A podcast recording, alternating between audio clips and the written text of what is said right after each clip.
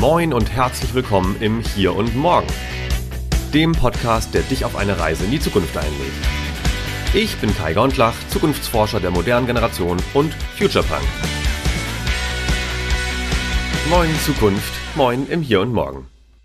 Ein kulturelles Problem der Verkehrswende ist, dass aus Sicht der Landbevölkerung lediglich die arroganten Städter ihre Wünsche durchsetzen möchten. Stimmt ja auch.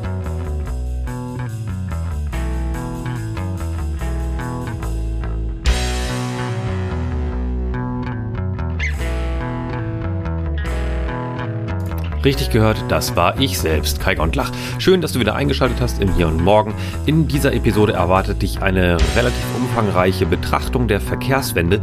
Darüber habe ich was geschrieben und auch veröffentlicht und ich dachte mir auch auf mehrfache Nachfrage, das würde ich doch gerne mal vertonen und dir hier auch im Podcast zur Verfügung stellen. Insofern, diese Episode ist nur mit mir, das werde ich auch kommentieren. Und ich hoffe, dass du ein paar neue Gedanken denken kannst ähm, und vor allem neue Perspektiven mitnimmst, denn das ist ja immer der Auftrag dieser ganzen Nummer. Und ich würde mich freuen, wenn du auch nicht nur in Anführungsstrichen hier zuhören würdest, sondern auch mal vorbeischaust auf den Social Media Kanälen und vielleicht auch mal im Newsletter reinschaust. Wir haben wirklich inzwischen mehrere Kanäle und ich freue mich wirklich sehr, dass du eingeschaltet hast. Also viel Spaß mit dieser Episode. Ja, moin. Wie angekündigt mache ich diese Episode mal wieder selber, ganz ohne Gast. Und dieses Mal habe ich mir vorgenommen, euch mal wieder einen meiner Texte vorzulesen. Genauer gesagt sogar drei. Sie stammen aus dem Profore Magazin, zu finden unter www.profore-zukunft.de slash Magazin. Der Hintergrund dazu, ich durfte mich im ersten Halbjahr 2023 ziemlich viel mit der Verkehrswende auseinandersetzen und habe dazu auch einige Interviews gegeben, so für Funk und Fernsehen und so weiter. Und es scheint, dass wenigstens in meiner Wahlheimat Leipzig einige meiner konkreten Vorschläge sogar weitergehend diskutiert werden, was ja erstmal ganz cool ist. Über die allgemeinen Erkenntnisse auf der größeren Flughöhe habe ich dann Ende Mai angefangen, einen recht langen Artikel zu schreiben. Der handelt halt von der Verkehrswende in Deutschland und als ich gerade so dabei war, meine Gedanken und die zahlreichen Gespräche mit Expertinnen und Experten und einem sehr guten Freund aufzuschreiben, habe ich irgendwann festgestellt, oha, das wird jetzt bisschen viel für einen Blogartikel. Deshalb haben wir das Ganze gedrittelt. Also in der Veröffentlichung im Magazin. Da ich aber weiß, dass viele von euch ja offensichtlich hier zumindest lieber hören als lesen, haben wir dann hier bei uns, bei Profore, kurzerhand entschieden, den gesamten Text hier im Podcast zu veröffentlichen. Das heißt, ihr müsst jetzt nicht warten, bis der letzte Teil im Newsletter verbreitet wird. Das ist nämlich bei Profore erst, ich glaube, in zwei Wochen ungefähr der Fall, sprich irgendwie Ende Juli oder Anfang August. Weiß ich gar nicht genau. Naja, aber ihr hört's jetzt schon hier ganz. So, und die drei Teile heißen folgendermaßen. Erstens, warum das Deutschlandticket eine Totgeburt ist. Zweitens, warum die Verkehrswende ein Tandem inklusive Automobilindustrie sein muss. Und drittens, Chancen und Geschäftsmodelle für die Automobilindustrie. Der Text, den ich ab jetzt gleich dann vorlesen werde, ist in Word ungefähr 18 Seiten lang. Deshalb ist diese Folge auch etwas länger als gewöhnlich geworden, aber dafür habe ich in den Show Notes die Zeitangaben notiert und also wann quasi der, der nächste Teil losgeht. Und ich hoffe mal, dass das jetzt auch einfach funktioniert. Keine Ahnung, habe ich vorher noch nicht gemacht. Allerdings, die Teile bauen natürlich eigentlich aufeinander auf, aber hat natürlich den Vorteil, dass wenn du jetzt den ersten Teil hörst, vielleicht auf der Fahrt zur Arbeit oder in Urlaub, keine Ahnung, und dann zum zweiten weiterhören möchtest, dann findest du den Einstieg möglichst einfach wieder.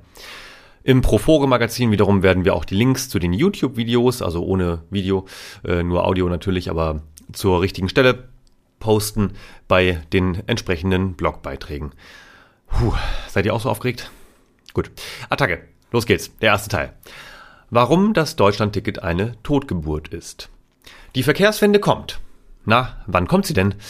Kaum eine Wende lässt so lange auf sich warten wie die Verkehrswende, die genau genommen sowohl die Mobilitäts- als auch die Energiewende mit einbezieht. Politik, Wirtschaft und Gesellschaft diskutieren seit Jahrzehnten darüber, wie der öffentliche Personen in Klammern Nahverkehr, kurz ÖP in Klammern NV, gestärkt und der motorisierte Individualverkehr reduziert werden kann, um die Treibhausgasemissionen pro Kopf zu verringern. Fakt ist, die Wende bleibt aus. Sowohl Emissionen im Verkehrssektor als auch die Anzahl zugelassener Pkw steigen nach wie vor, während das öffentliche Verkehrssystem immer unattraktiver wird. Das Deutschlandticket bzw. 49-Euro-Ticket der Bundesregierung soll die Verkehrswende nun beschleunigen. Doch ich argumentiere in diesem Beitrag, warum es der Verkehrswende mittelfristig einen Bärendienst erweisen wird und es besser wäre, von einem Tandem zu sprechen. Zum Ende präsentiere ich eine kleine Auswahl von Geschäftsmodellideen zur Beschleunigung der Wende. Warum funktioniert ÖPNV in Deutschland nicht? In Kürze, Deutschland ist ein Autoland, das Bus- und Bahnsystem stagniert und die Grundsanierung dauert zu lang. Das Automobil wurde hierzulande erfunden und von vielen innovativen Köpfen bis zur Perfektion weiterentwickelt. Nirgends sonst ist der kulturelle Freiheitsbegriff so eng mit dem Besitz eines eigenen Autos verbunden. Benzin im Blut und Bleifuß gehören zum Standardwertekanon. Status quo der Infrastruktur, Schienen und Straßen. Das spiegelt sich auch im Status quo der Infrastruktur und Nutzungsverhalten wider. Erstens, das deutsche Schienennetz ist insgesamt ca. 33.000 Kilometer lang und allein in den letzten 20 Jahren um knapp 20 Prozent geschrumpft. Die Länge der überörtlichen Straßen in Klammern (Autobahnen, Bundes und Landstraßen) beträgt 229.700 Kilometer, also fast das Siebenfache Zweitens, die Zahl der zugelassenen Pkw in Deutschland ist in den letzten 20 Jahren um 15,5 Prozent auf 48.760.000 Fahrzeuge im Jahr 2023 gestiegen. Rein rechnerisch besitzt mehr als jede zweite Bundesbürgerin ein eigenes Fahrzeug. Drittens die Zahl der Fahrgäste im Schienennahverkehr ist in den letzten 20 Jahren um 2,3 Prozent und im Schienenfernverkehr um 29 Prozent gesunken, obwohl der Trend zwischen 2000 und 2010 in die entgegengesetzte Richtung zeigte. Wie man es dreht und wendet, Deutschland hat einfach keine Lust auf die Bahn. Man könnte jetzt lange über verfehlte Verkehrspolitik auf allen Ebenen nörgeln. Wichtiger ist aber erst einmal Folgendes. Hindernisse einer funktionierenden Bahn. Es gibt tausend Gründe, warum die Bahn nicht so richtig funktioniert. Hier eine Shortlist. Erstens. Die Bündelung von Infrastruktur und in weiten Teilen Betrieb in einem Unternehmen war keine gute Idee. Macht man ja beim Autoverkehr auch nicht so. Zweitens. Inkonsequente Privatisierung der Bahn und folglich enge Abhängigkeiten zwischen sowohl in politische als auch privatwirtschaftliche Gremien ein Erfolgsrezept für Stillstand und Risikoaversion. Drittens. Auf der anderen Seite eine kleinteilige, hochgradig effiziente Automobilindustrie mit regionalen und globalen, gut eingespielten Wertschöpfungsketten. Viertens. Desolate Finanzierungssituation zwischen den Fronten einer notwendigerweise legislaturfokussierten Politik auf der einen und Shareholder-getriebenen DB-Vorständen auf der anderen Seite. Fünftens. Politisch ergibt es für einzelne Akteure grundsätzlich mehr Sinn, kurzfristig lohnenswerte Beschlüsse durch Mehrheiten zu organisieren. Diese finden sich in Deutschland schneller für Auto statt für ÖV-Themen. Und sechstens, vor allem aber, wer die Möglichkeit hat, als Alternative zum versifften, verspäteten, gefährlichen und oft überfüllten ÖPNV ins eigene Auto zu steigen, wird dies tun. Und wir können es ihm oder ihr aus rationaler Sicht absolut gar nicht verübeln. Die Bundesverkehrspolitik hat öffentlichen Verkehr in den letzten Jahrzehnten nicht gerade bevorzugt. Letztlich wird diese Politik aber nach wie vor von der Mehrheit der Bevölkerung getragen, während die Debatten rund um die Verkehrswende entweder ideologisch oder als Klimawandelvehikel geführt werden. Zu einseitig, wie ich noch zeigen werde. Dabei müssen wir natürlich im Hinterkopf behalten, dass ÖPNV mehr als Schienenverkehr ist. Und damit sind wir eine Ebene vorgerückt auf der Suche nach Ideen, wie die Verkehrswende gelingen könnte. Kaputt gespartes Bahnnetz. Nochmal, das Bahnnetz ist in den letzten 20 Jahren um 20 Prozent geschrumpft.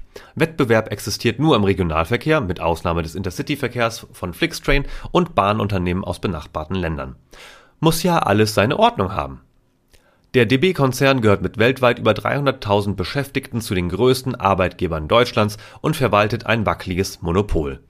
Nach der Wiedervereinigung von Ost- und Westdeutschland wurden die beiden Staatsbahnen zusammengelegt, ein Jahrzehnt später wurde der Börsengang inklusive der vollständigen Privatisierung angestrebt.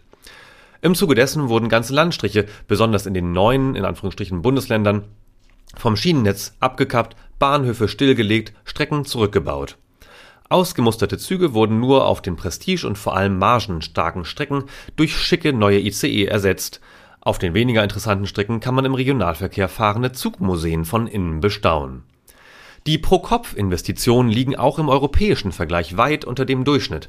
Während in der Schweiz rund 413 Euro pro Person in die Schieneninfrastruktur investiert wird, wird in Deutschland nicht mal ein Drittel davon investiert. In Klammern 124 Euro. Die Quellen könnt ihr alle in dem Beitrag nachlesen. Immerhin ein langsamer Aufwärtstrend in den letzten Jahren. Währenddessen streitet das Parlament und ein Verkehrsminister nach dem anderen darüber, wie viele Gelder man der Bahn noch streichen könnte. Kein Wunder, dass die Ticketpreise ohne verbesserte Leistung nach wie vor steigen, warum es nach wie vor in der Regel günstiger wäre, mit dem Flugzeug von Hamburg nach München zu reisen und warum Chemnitz nicht mehr ans ICE-Netz angeschlossen ist. Laut Verband Deutscher Verkehrsunternehmen gibt es sogar 123 Mittelzentren, sprich Städte mit ca. 15 bis 100.000 Einwohnern, die keine ICE-Anbindung mehr haben, weil das Netz reduziert wird und sich eine Aufrechterhaltung betriebswirtschaftlich schlicht nicht lohnt. Die Diskussion über eine Zerschlagung des DB-Konzerns in die Infrastruktursparte, die danach staatlich organisiert werden soll, und den Betrieb der weiteren Sparten taucht immer wieder kurz auf um dann schnell wieder in der Versenkung zu verschwinden. Das Projekt übersteigt schlicht den Handlungsspielraum einer Legislatur und so richtig rühmen kann sich damit auch keine Politikerin oder kein Politiker. Bisher nicht. Zeigen Sie mir gern den oder die Verkehrsministerin, die sich so ein Projekt vornehmen, bis zur Bundespolitik eskalieren und gegen den Widerstand der Autobundesländer Bayern, Baden-Württemberg, Niedersachsen und zumindest mittelbar Nordrhein-Westfalen und Sachsen durchsetzen möchte. Ich bin gespannt. Hinzu kommen regulatorische Hürden für die Verkehrswende. Die Planungs und Produktionszeit eines Zugs oder gar einer Strecke übersteigt die eines Autos bei weitem. Im April 2023 wurden in Deutschland 321.000 Personenkraftwagen hergestellt, während die Herstellung eines ICEs rund fünf Jahre dauert, inklusive Bestellung, Lastenheft und Produktion bis zur Freigabe durchs Eisenbahnbundesamt. Letztlich ist das Schienensystem genauso wie alle anderen Branchen vom Fachkräftemangel betroffen. Auch Angestellte der DB werden mal krank, das ist ihr gutes Recht. Nur fehlt leider überall, auch an den neuralgischen Punkten wie Stellwerken und Bahnhöfen, das Personal auf der Ersatzbank. Und so erklärt sich ein Teil der Verspätungen im System schlicht durch den Umstand, dass zu wenige Menschen verfügbar sind. Wie man es dreht und wendet, das Bahnsystem ist nicht in der Lage, ein ökologisch sinnvolles Verkehrsaufkommen aufzufangen. Gute Argumente für und gegen die Verkehrswende. In Kürze, für die Verkehrswende sprechen vor allem kollektive Argumente, dagegen die historischen und kulturellen Pfadabhängigkeiten. Aus kollektiver, sozialer und ökologischer Sicht spricht vieles gegen den motorisierten Individualverkehr. Öffentliche Verkehrssysteme transportieren mehr Menschen oder Güter auf weniger Fläche und erzeugen dabei weniger Pro-Kopf-Emissionen. Sie sind maßgeblich staatlich gesteuert, wodurch theoretisch einfacher Skaleneffekte erzielt werden können, Entscheidet man sich für die Elektrifizierung von Flotten, spart das auf einen Schlag viel mehr Emissionen. Im Straßenverkehr passieren zwar tendenziell immer weniger und doch noch viel zu viele Unfälle mit sogenannten Personenschäden. Die meisten davon werden durch unachtsame Auto- und Lkw-Fahrerinnen und Fahrer verursacht. Freiheit. Die schöne Seite derselben Medaille, die ÖPNV-Nutzung ist mit hohen Freiheitsgraden für die Nutzerinnen und Nutzer verbunden, denn sie können die Reisezeit nutzen, um zu schlafen, zu essen, Alkohol zu trinken oder einfach aus dem Fenster auf Rapsfelder zu starren. Aber Freiheit liegt im Auge des Betrachters. Das meine ich im besten Sinne wertneutral. Freiheit bedeutet für viele Menschen ein eigenes Fahrzeug zu besitzen, was sehr viele psychologische Effekte gleichzeitig umfasst. Eigentum und Besitz stehen auf der Maslow'schen Bedürfnishierarchie relativ weit oben, die Freiheit und Unabhängigkeit der eigenen Mobilität dito. Das Auto ist für viele das erweiterte Wohn- und manchmal auch Schlafzimmer. Es ermöglicht Zugänge zu Orten, die sonst schwieriger erreichbar wären. Es sichert Millionen Menschen eine zuverlässige Verbindung zwischen Wohn- und Arbeitsort. Und es erschloss vielen Bürgerinnen und Bürgern der Nachkriegszeit individuelle Reisemöglichkeiten. Freiheit ist, wenn du mit 18 alleine von der Disco nach Hause fahren kannst. Freiheit ist, mit dem eigenen Auto mit 200 Sachen an die Ostsee zu kacheln. Zur Wahrheit gehört aber auch, wer ein Auto besitzt, lässt es durchschnittlich 350 Tage im Jahr am Straßenrand oder in der Garage verrosten. Was für eine Verschwendung. Damit ist die Freiheit der Autofahrenden immer auch eine Einschränkung der Freiheit anderer, auch ganz unabhängig von den CO2 und Feinstaubemissionen, schlicht durch den Platz, den sie verbrauchen. Anders ausgedrückt, Freiheit ist, wenn Steuergelder deinen Parkplatz bezahlen, aber nicht dein Zugticket. Beschäftigungsmythos Autoindustrie. Zusätzlich gibt es einige Mythen in dem Kontext, darunter die gängige Behauptung, dass wahnsinnig viele Arbeitsplätze unmittelbar in der Industrie verortet seien. In Bezug auf die Automobilindustrie heißt es, jeder siebte erwerbstätige Mensch in Deutschland sei in der Automobilindustrie tätig. Tatsächlich arbeiten dort aber in Anführungsstrichen nur rund 774.000 Menschen, also eher jede oder jeder 59. Erwerbstätige, nicht jeder siebte. Grund für die Desinformation sind klassische Marketingkampagnen, die bis heute sehr erfolgreich funktionieren. Wertekonflikt. Insofern lässt sich an der Verkehrswendedebatte auch ein wichtiger Wertekonflikt ablesen. Denn es geht hier um viel mehr als um die Frage, wem die Straße gehört oder ob es nicht manchmal nett ist, nach dem Stadionbesuch in die Straßenbahn zu steigen. Denn ÖPNV heißt Freiheit für die Mehrheit. Autoverkehr heißt Freiheit für das Individuum. Effizienz der Industrie.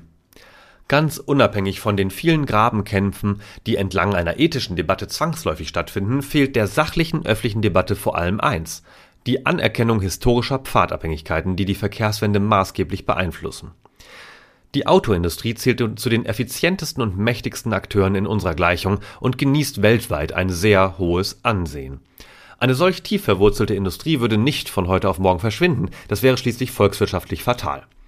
Selbst mit dem anvisierten Verbrenner aus ab 2035, einem der wohl schwächsten Kompromisse der deutschen Verkehrspolitik, wird kein einziges zugelassenes Fahrzeug weniger über deutsche Straßen rollen, eher deutlich mehr.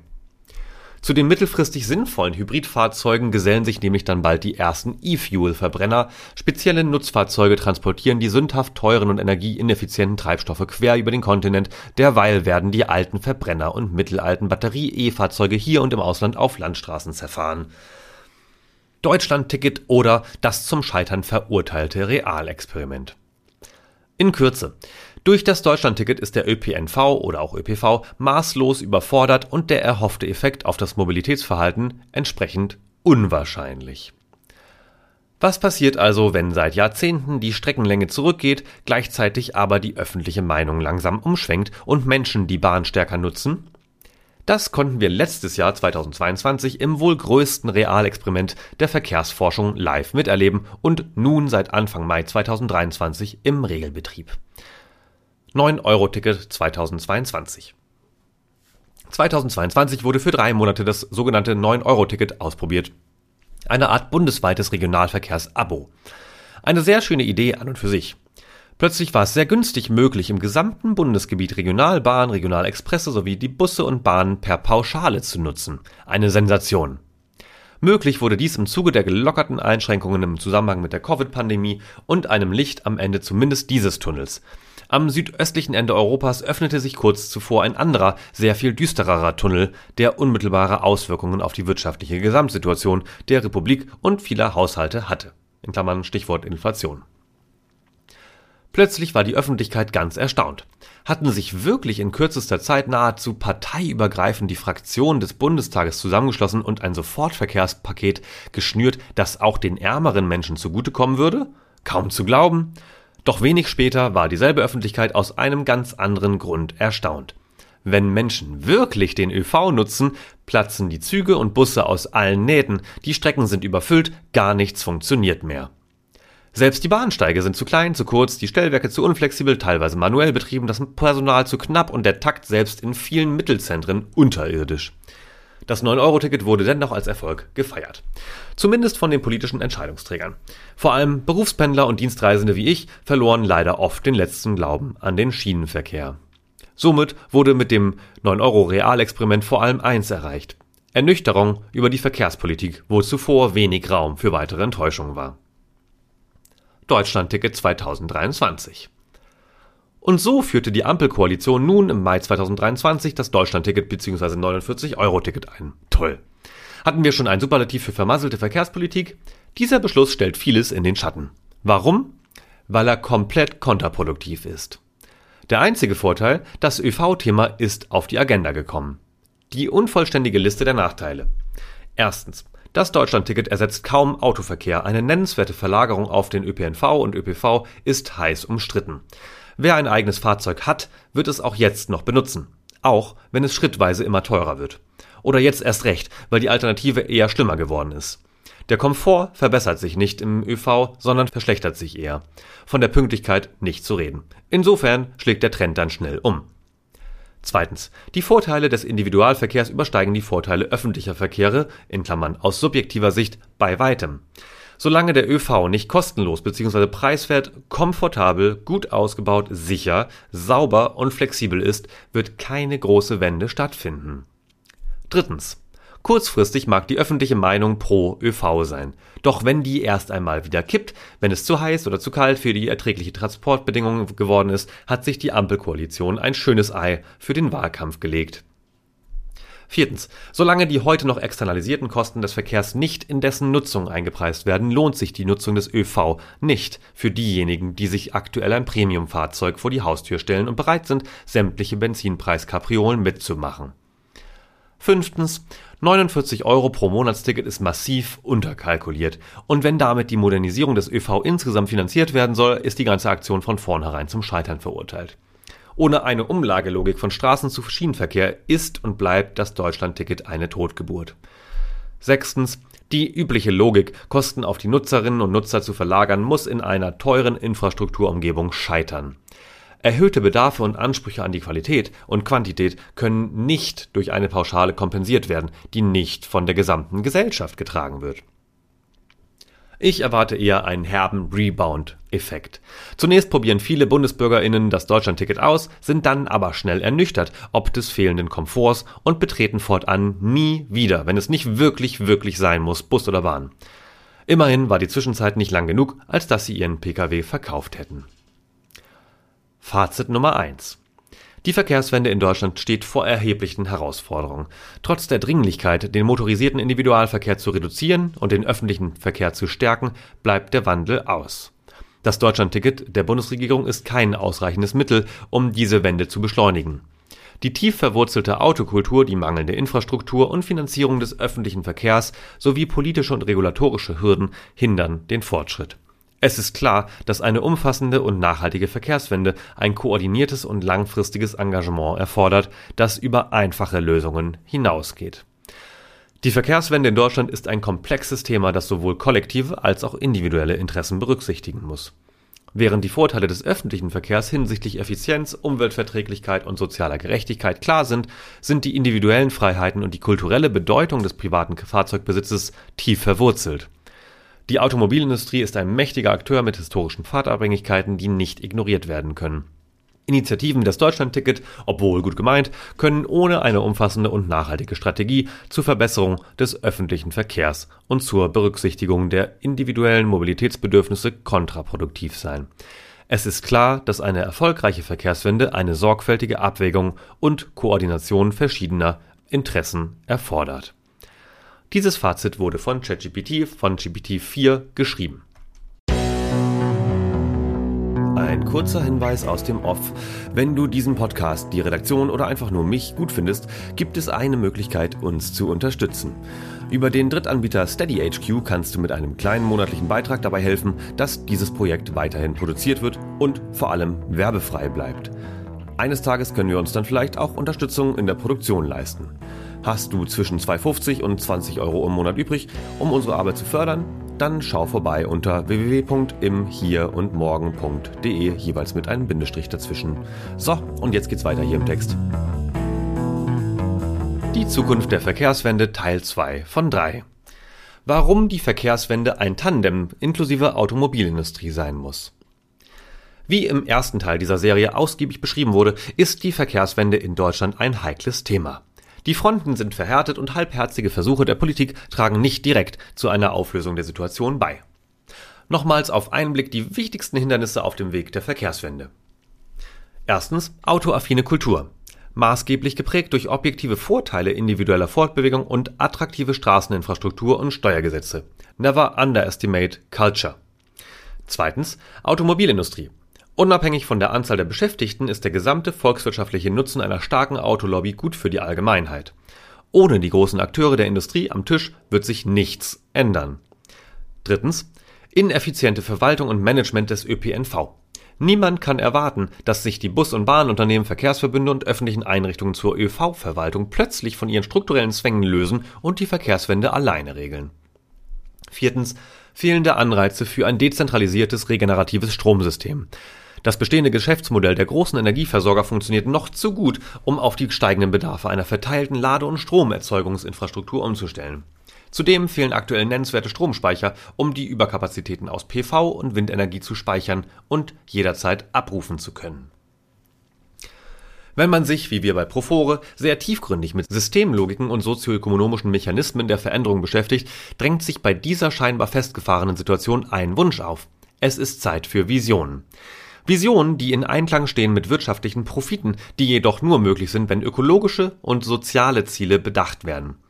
Der Dreiklang Planet People Profit, die sogenannte Triple Bottom Line, wird schon in wenigen Jahren keine Kür, sondern selbstverständliche und sogar staatlich vorgeschriebene Bedingung sein.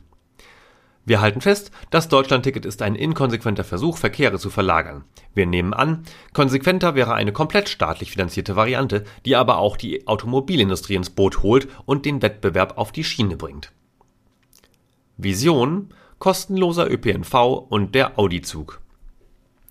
Diese Vision basiert unter anderem auf meiner Masterarbeit von 2013 namens Disruptive Entwicklung kostenloser ÖPNV, Utopie oder plausible Zukunft, Risiken und Chancen für die Deutsche Bahn Dutzenden Interviews mit Mobilitätsanbietern sowie die vielfache Zusammenarbeit mit Verkehrsunternehmen als Zukunftsforscher. Dabei geht es weniger um eine illusorische Utopie, sondern eine ambitionierte Transformation für eine Win-Win-Situation, die Autoindustrie eingeschlossen. Doch dazu gehört mehr als eine günstige Pauschale. Unter anderem keine Tickets. In einer seriösen Vision eines kostenlosen ÖPNV in Anführungszeichen gibt es keine Fahrkartenautomaten, keine Tickets, kein Kontrollpersonal und keine Tarifkommissionen mehr. Das spart einerseits sehr viel Aufwand und Geld. Das habe ich 2013 einmal durchgerechnet. Die Kosten für den Erhalt des Ticketsystems überstiegen die Einnahmen nach Abzug staatlicher Zuschüsse deutlich. Andererseits macht es das Reisen angenehmer, wenn weder die Bedienfelder und andere Hürden von Fahrkartenautomaten genommen werden müssen, um der Strafe für Schwarzfahren zu entgehen. In der Masterarbeit hatte ich unterschiedliche Konzepte untersucht, die komplett ticketfrei funktionierten oder funktionieren, mal besser, mal schlechter. Ein wesentlicher Haken vieler Konzepte, sie wurden isoliert vom freien Markt geplant. So können auf lange Sicht die gesteigenden Kosten für Betrieb, Instandhaltung oder Erweiterungen des Angebots nicht vom ursprünglich geplanten Topf finanziert werden, weshalb die meisten scheitern. Ein anderer Hinderungsgrund ist die Definition der Berechtigten. Wenn nicht alle Personen, sondern beispielsweise nur die Bürgerinnen und Bürger einer Stadt wie in Tallinn, Estland, die Berechtigung zur Freifahrt haben, muss dennoch kontrolliert werden. Also doch wieder Personal. Im EU-Epizentrum Brüssel gibt es eine schöne Mischform, die dieses Dilemma auflöst. Allein durch Vorhalten einer Kreditkarte beim Betreten des Bahnsteigs oder der Straßenbahn wird automatisch der Fahrpreis berechnet. So können Menschen, die keine Berechtigung für das in Anführungsstrichen Deutschlandticket 2.0 haben, trotzdem zur Kasse gebeten werden. Noch besser wäre grundsätzliche Ticketfreiheit und eine angehobene Kurtaxe, die von Reiseanbietern erhoben wird. Viele weitere Ideen stehen im Raum, aber das geht zu tief ins Steuerrecht. Keine Verkehrsverbünde. Zusätzlich gehört in diese Idee die Streichung der Verkehrsverbünde, eine aus Sicht der Verkehrswende wenigen sinnvollen Forderung des amtierenden Bundesverkehrsministers. Stattdessen könnten die Verbünde umgestaltet werden, um massive staatliche Investitionen Stichwort Sondervermögen und Modernisierungen des Schienennetzes zu organisieren. Schließlich sitzt hier jede Menge Fachwissen über das öffentliche Verkehrswesen. In diesem Sinne sollte natürlich sämtliches Personal an Bord geholt werden, das sich gut mit der Organisation des ÖPNV auskennt. Die Liste der Verkehrsverbünde in Deutschland ist absurd lang. Das Absurd habe ich jetzt gerade dazu gedichtet. Die Anzahl der Beschäftigten ist schwer zu ermitteln. Aus Sicht der Vision des kostenlosen ÖPNV wäre es sinnvoll, das regionale Wissen und die Erfahrung der Beschäftigten eher früher als später zu dokumentieren und zu digitalisieren, um im Hinblick auf die demografische Entwicklung eine schleunige Automatisierung und Vernetzung zu erreichen. Kein Besitz. Motorisierter Individualverkehr ist großartig. Doch muss ich das Fahrzeug dafür wirklich unbedingt besitzen? Nein. Nicht ohne Grund ist die Eigentumsquote bei Immobilien nur etwa bei der Hälfte. Warum dann nicht auch bei den Mobilien, also Pkw? Deshalb gehört zur Verkehrswende vor allem eine Stärkung von Carsharing und ähnlichen Konzepten. Ein Großteil der vorhandenen Straßeninfrastruktur sollte schließlich auch genutzt werden, die wird ja nicht über Nacht in Wohn- oder Grünflächen umgewidmet werden. Der Zugang zu den Fahrzeugen muss dabei einfach und preiswert sein. Gleichzeitig wird der Besitz von Fahrzeugen zumindest in den Großstädten unattraktiver werden. Grund dafür sind Parkverbote und Fahrverbotszonen für Nicht-Carsharing-Fahrzeuge. Doch Carsharing ist in Deutschland weiterhin eine Nische. Es ist immer noch einfacher, Zigaretten zu kaufen, als ein Carsharing-Fahrzeug zu benutzen. Dabei ist beides ähnlich gefährlich. Selbst Carsharing-Spitzenreiter Karlsruhe liegt nur bei 4,34 Fahrzeugen pro 1000 Einwohnerinnen und Einwohnern. Trend immerhin langsam steigend. Und warum ist es eigentlich immer noch so schwer, ein bezahlbares Mietfahrzeug für eine Reise nach Bulgarien oder Portugal zu finden? Hier werden wohl die Autovermietungen ihre Geschäftsbedingungen attraktiver gestalten müssen, sodass auch grenzüberschreitende Reisen und Langzeitmieten zur echten Alternative werden. Erste Anzeichen dafür zeigen sich bereits bei Sixt und Co. Natürlich bald überwiegend mit umweltschonenden Antrieben. Keine Selbstlenker. Sobald der motorisierte Individualverkehr mit Fahrzeugen in Privatbesitz abnimmt, können schließlich auch selbstfahrende Fahrzeuge stärker in das Angebot der Verkehrsunternehmen aufgenommen werden, die das Problem der sogenannten letzten Meile effektiv und personalarm lösen. Denn das Problem der Autopiloten sind nicht die Radfahrer oder Fußgängerinnen am Straßenrand, wie uns das unsinnige Oma-Kind-Dilemma weismachen möchte, es sind die irrationalen, oft abgelenkten, motorisierten Verkehrsteilnehmenden auf derselben Spur Gelenkte Kooperation mit der Automobilindustrie. Um die Verkehrswende zu schaffen, ist es in unserer Vision sehr plausibel, die Autoindustrie staatlich zum Teil umzulenken.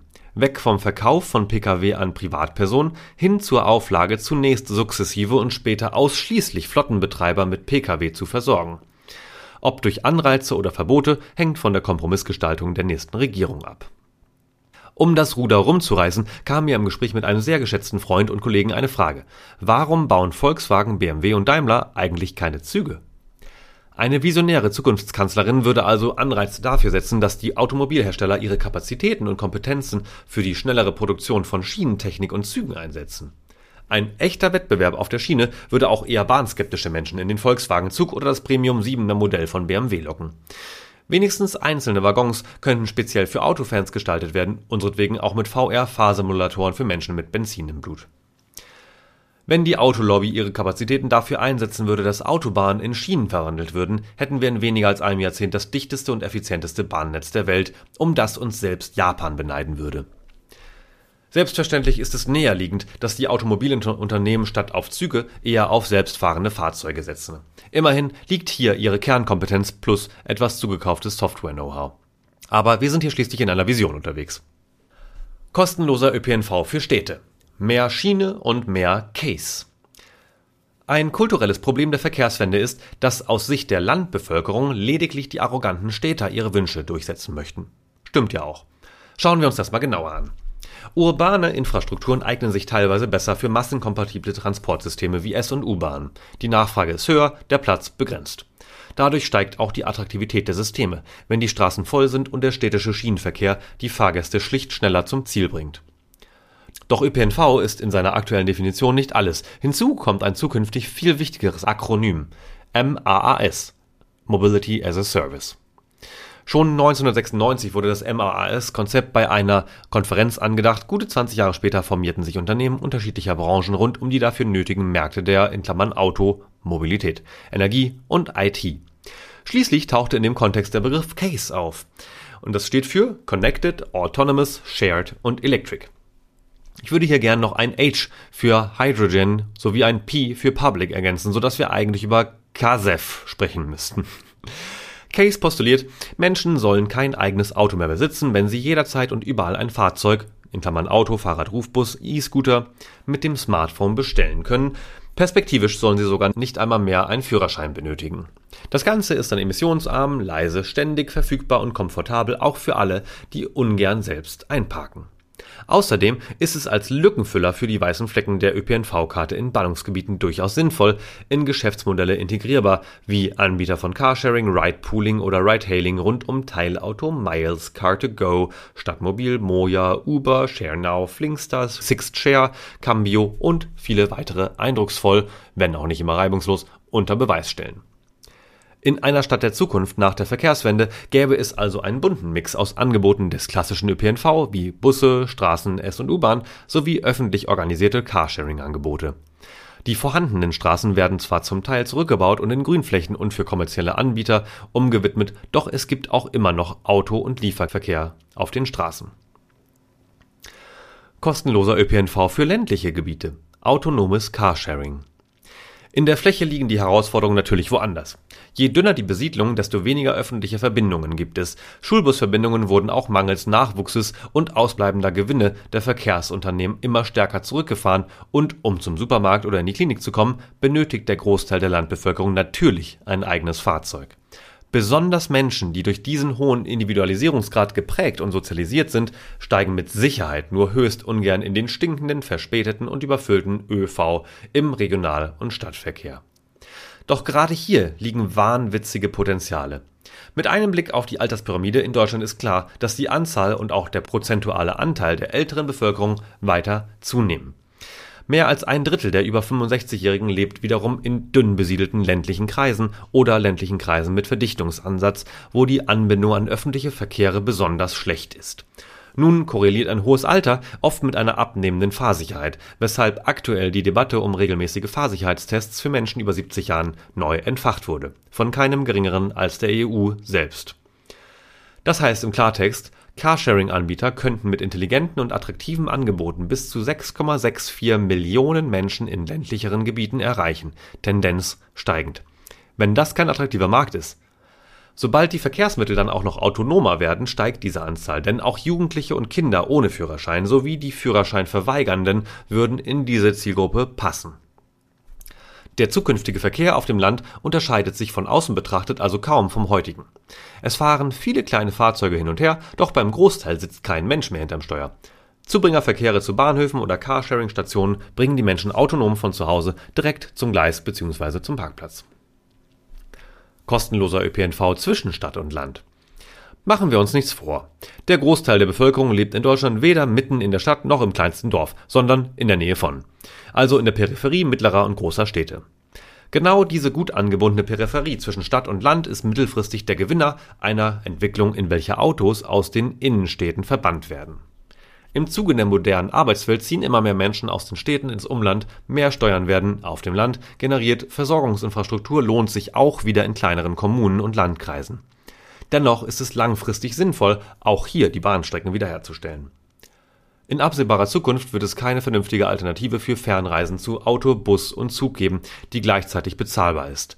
Durch die steigenden CO2-Preise wird Fliegen wohl ohnehin wieder zum Luxus einer Minderheit die Verkehrswende darf nicht als komplette Wende, sondern muss als Tandem gedacht werden. Und sie muss die Pfadabhängigkeiten ernst nehmen und deren Potenziale in die gewünschte Richtung umlenken, notfalls mit politischer Gewalt.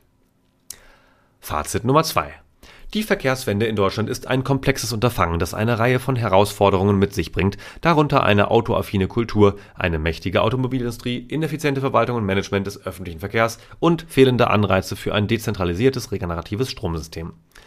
Eine erfolgreiche Verkehrswende erfordert Visionen, die ökologische, soziale und wirtschaftliche Ziele berücksichtigen. Dazu gehören ein kostenloser öffentlicher Verkehr, eine stärkere Einbeziehung der Automobilindustrie in den öffentlichen Verkehr und eine Umorientierung von privatem Fahrzeugbesitz hin zu Carsharing und autonomen Fahrzeugen. Darüber hinaus ist es wichtig, die Bedürfnisse sowohl städtischer als auch ländlicher Gebiete zu berücksichtigen und eine effektive Verbindung zwischen beiden zu schaffen die Verkehrswende sollte nicht als komplette Wende, sondern als Tandem gedacht werden, das die bestehenden Fahrtabhängigkeiten berücksichtigt und ihre Potenziale in die gewünschte Richtung lenkt. Auch dieses Fazit wurde wieder von ChatGPT in der Version GPT-4 geschrieben. Zukunft der Verkehrswende Teil 3 von 3 Chancen und Geschäftsmodelle für die Automobilindustrie Chancen für die Automobilindustrie. Wie in den ersten beiden Teilen dieser Kurzserie argumentiert wurde, ist erstens das Deutschlandticket eine Totgeburt und zweitens benötigt die Verkehrswende eine Vision, die über reines Stänkern über die aktuelle Veränderungsgeschwindigkeit hinausgeht. Diese haben wir mit einer umfangreichen Diskussion des Konzepts kostenloser ÖPNV im zweiten Teil vorgestellt, sowohl für städtische als auch ländliche Räume und die Strecken dazwischen. In diesem dritten und letzten Teil der Verkehrswende-Serie möchten wir nun die Chancen und Geschäftsmodellideen für die Automobilindustrie vorstellen. In Kürze, die Automobilindustrie ist prädestiniert für die Optimierung und den Ausbau moderner, also intermodaler Mobilität. Die Geschäftsmodellideen liegen auf der Straße. Die Vorteile der Automobilindustrie in Klammern Unfair Advantage. Natürlich wird die Autoindustrie als Ganzes auch diese Disruption überstehen. Natürlich ist sie längst ideell darauf vorbereitet, denn hinter den veröffentlichten Meldungen von Volkswagen, Daimler, BMW und Co. steckt sehr viel mehr als die vordergründige Debatte um Elektro versus Verbrenner. Man könnte die interne Stimmung der letzten Jahre in den Unternehmen mit einem Wespennest vergleichen, nachdem ein waghalsiger Junge gerade einen Birkenzweig hineingesteckt und keine Wabe auf der anderen gelassen hat. The change is real. Meiner Einschätzung nach könnte einer der Big Three dieses Jahrzehnt nicht überleben. Frühanzeichen sahen wir bereits durch feindliche Teilübernahmen, wenn die folgenden Schritte nicht wenigstens in Teilen aufgegleist werden. Einer der drei wiederum wird sich als Sieger, möglicherweise sogar global, aus den 2020er Jahren herauskatapultieren können jener, der zuerst ein überzeugendes, niederschwelliges Angebot für neue und alte Zielgruppen nach der Case-Logik (siehe Teil 2 der Serie) anbieten kann. Meilensteine der Verkehrswende für die Automobilindustrie Die Vorherrschaft in der möglicherweise globalen Autoszene sichert sich das Unternehmen, welches möglichst viele der folgenden Punkte als erster bzw. profitabel erfüllt.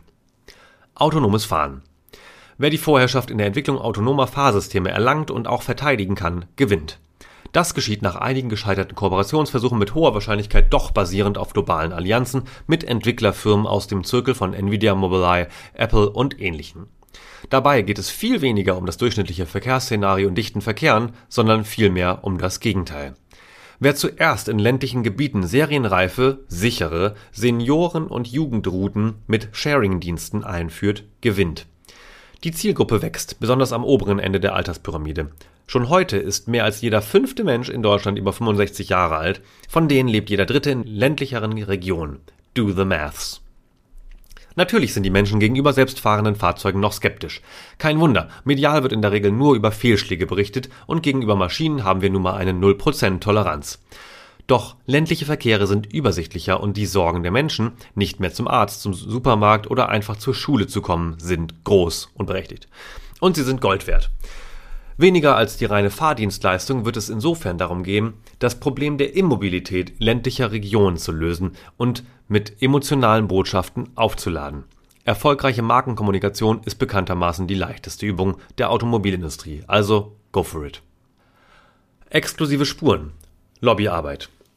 Aber selbstfahrende Verkehrsmittel auf Schnellstraßen und Autobahnen funktionieren erst dann, wenn diese ein ausschließliches Recht darauf haben.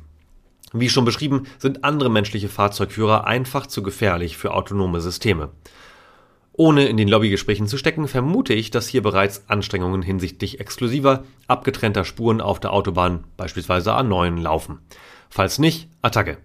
Denn wir wissen alle, wie lange es dauert, bis derartige Anstrengungen mit der Vielfalt der Akteure abgestimmt sind und letztlich in Gesetzen und noch viel später in Aufstellungsbeschlüssen und schließlich in Beton landen. Sonderspuren für autonome Verkehre sind nach aktuellem Stand der Technik der einzige Weg, um hybriden Verkehr zu harmonisieren. Also nochmal, Attacke. Autonome Verkehre in urbanen Räumen wiederum funktionieren erst dann, wenn keine Störfaktoren mehr auf die Straße laufen, fallen, springen oder fahren.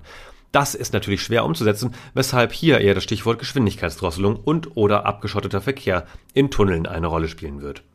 Hier erwarte ich eher Hybridlösungen, bei denen sich die Fahrenden außerhalb der Tunnel noch selbst um die Steuerung kümmern müssen, sich auf dem Weg in den Citytunnel aber virtuell einklinken und einige Minuten aus dem Fenster gucken können.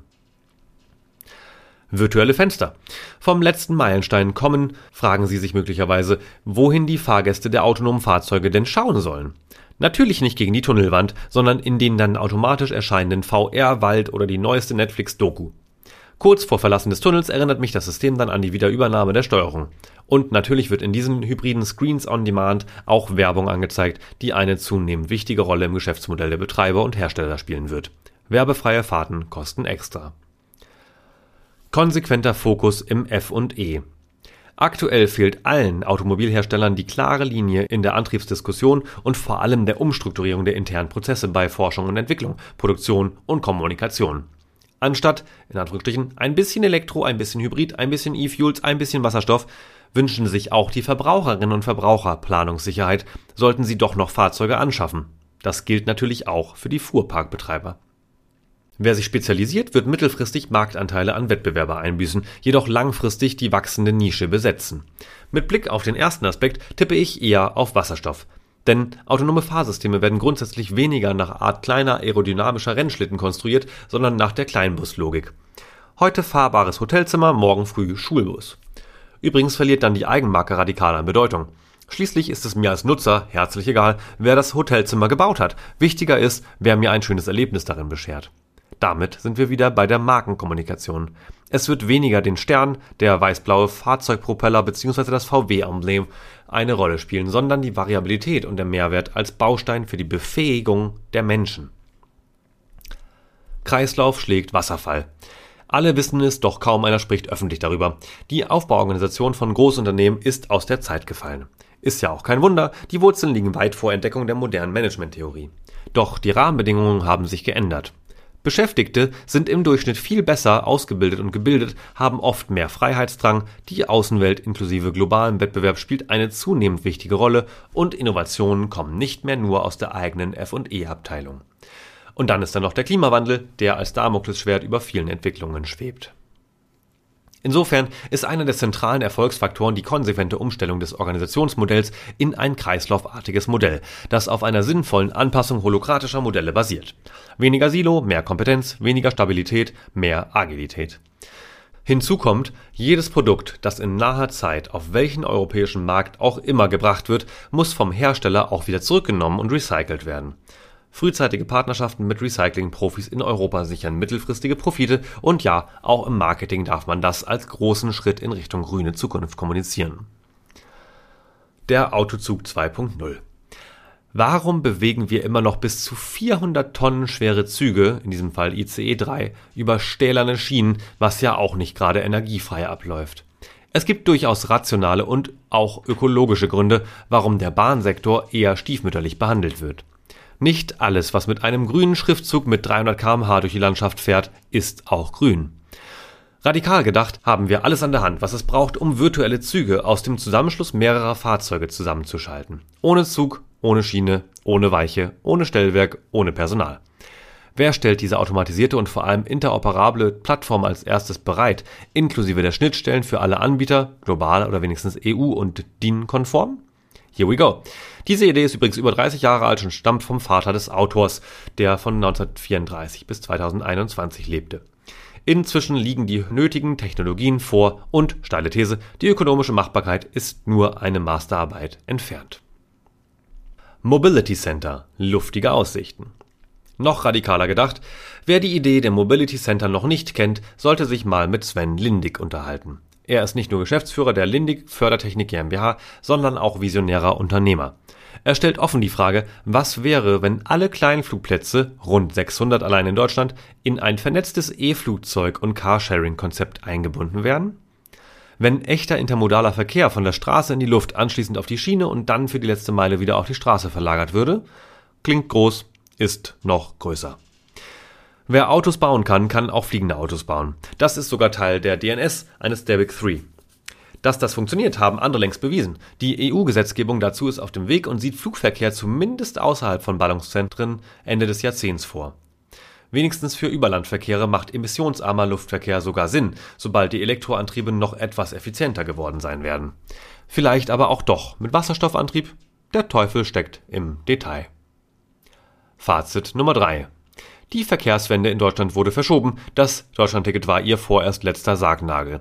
Es ist niemandem damit geholfen, mehr Menschen in überfüllte Züge auf überlasteten Strecken zu bewegen. Dadurch wächst nur die Attraktivitätslücke zum motorisierten Individualverkehr mit dem eigenen oder auch geliehenen Pkw.